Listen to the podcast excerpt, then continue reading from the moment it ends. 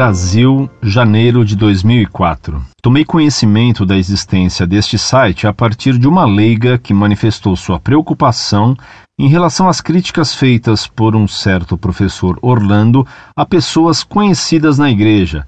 Ela citava Padre Jonas Abib. Como prometi que acessaria para dar a ela uma opinião, o fiz. Esperava uma crítica equilibrada ao Padre Jonas, pois também sou um tanto crítico. Porém, nem mesmo consegui encontrar o artigo que se referia ao referido padre, mas me causou enorme surpresa os comentários feitos a outras pessoas, e especialmente ao Concílio Vaticano II, tratado como trevas. Para ser honesto, não li nenhum artigo completo, Contudo, a primeira impressão é de uma pessoa que tenta chamar a atenção com polêmicas inúteis e se esquece que repudiar um concílio é muito grave.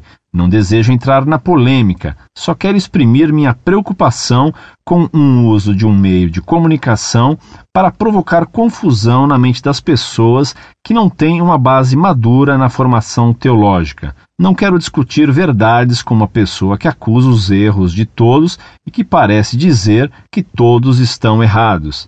Na verdade, tudo isso não defende em nada a fé católica. Ao contrário, só aumenta a divisão. Precisamos de paz, não de divisão. Quem pensa em defender a fé com estes métodos, na verdade está prejudicando a fé católica. Reverendo Padre, salve Maria. Quem lhe escreve é um certo professor Orlando.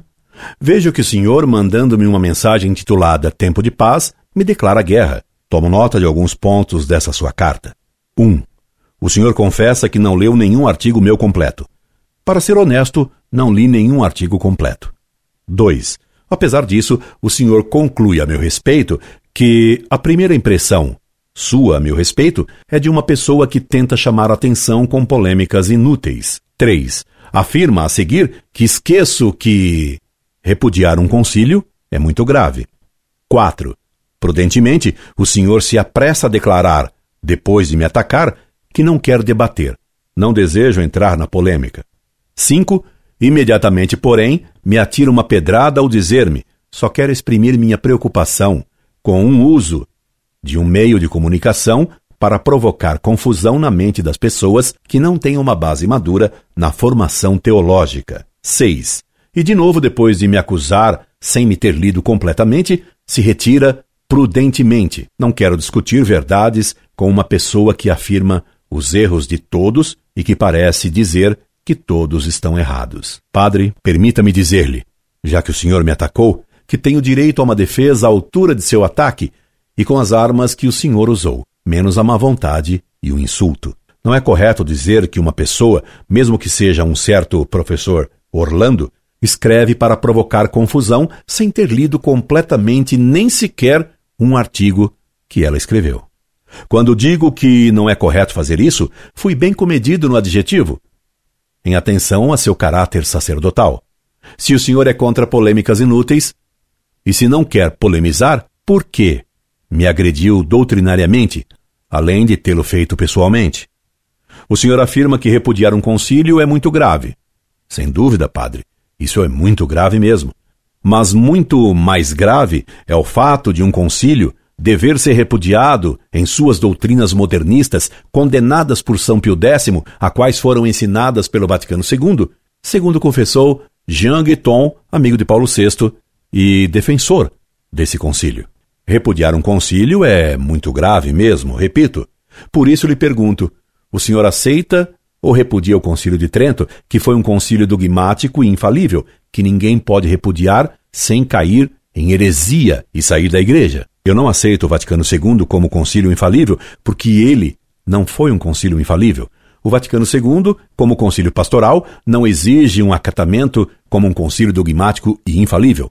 Ele foi um concílio pastoral, que nada ensinou dogmaticamente, como declarou o próprio Papa Paulo VI. Ou o senhor nega isso? Provavelmente, o senhor não me responderá porque não quer entrar em polêmicas inúteis, nem quer discutir verdades. Mas então o que visou o senhor, padre? Me atacando? Se um leigo me dissesse isso, eu lhe perguntaria, coisa que por respeito a um sacerdote não lhe digo, se o senhor não quer discutir verdades, de que quer o senhor tratar? Quer tratar de mentiras? Quer apenas atacar-me com acusações genéricas, sem provas, e sem ter me lido nem mesmo um artigo? Completamente?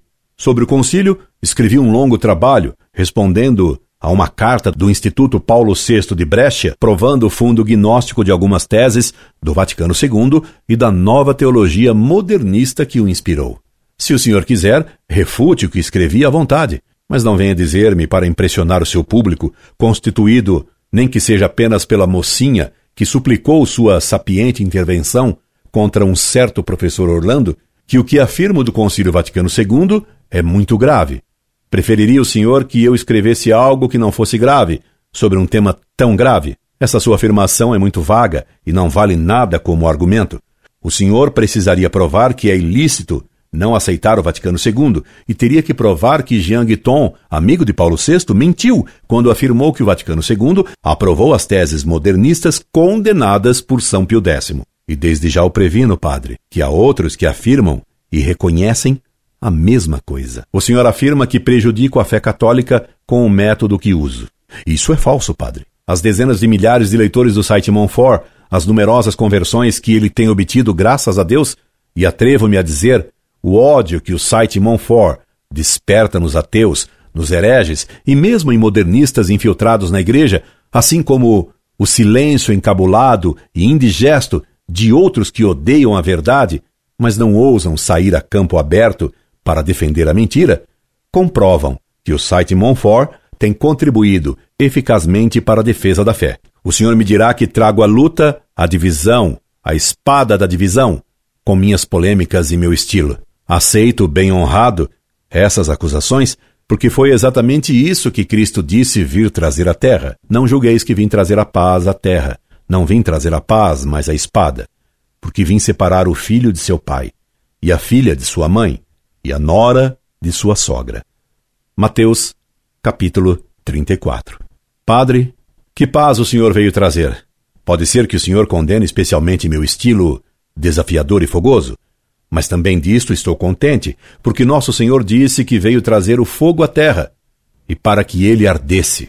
Lucas capítulo 12, versículo 49. Porque, quando os que deviam ser sal da terra e luz do mundo se recusam a salgar e fazer arder o fogo da fé, e só falam de paz, recusando discutir verdades, deve-se lhes lembrar que Deus, pela boca do profeta, já condenara os que só falam pax, pax, et non es pax.